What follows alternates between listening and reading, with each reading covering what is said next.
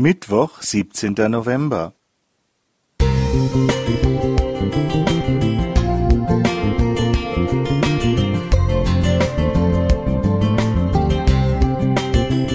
Ein kleiner Lichtblick für den Tag.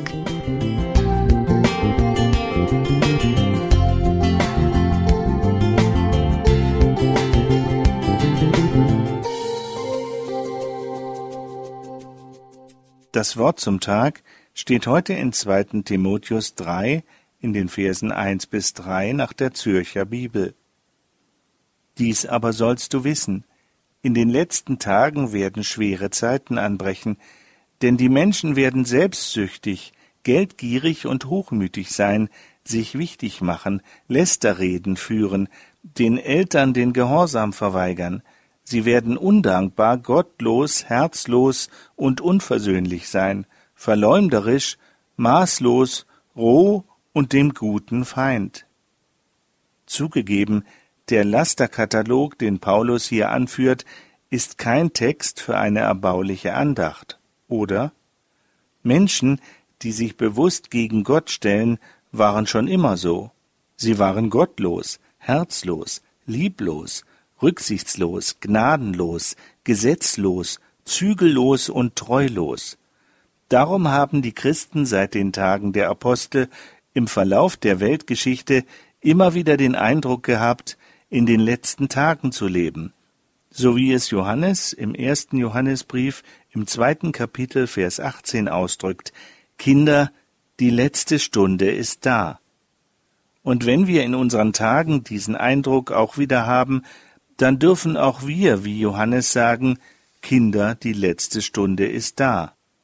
Oder muss es noch schlimmer kommen, um als Endzeitzeichen zu gelten?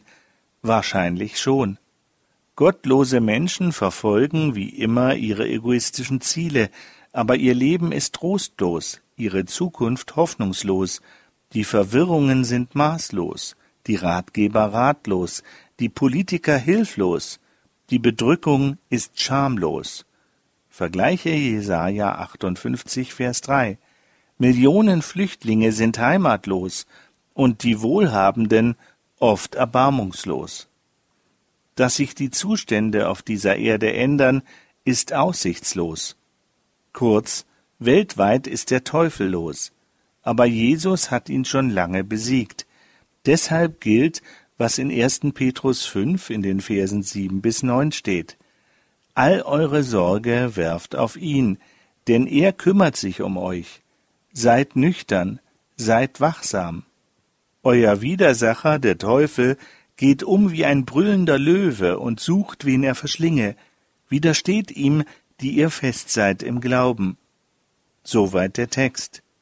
So also können wir uns wappnen, Gottes Verheißungen vertrauen und in Anspruch nehmen, treu sein und auf Jesus schauen, der uns zuruft, in Johannes 14, Vers 27, Euer Herz erschrecke nicht und verzage nicht, denn Gottes Möglichkeiten, um zu helfen und zu beschützen, sind endlos, und seine Zusagen sind zeitlos.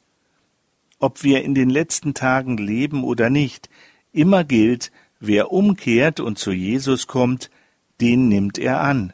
Bedingungslos. Gerhard Zahalka Musik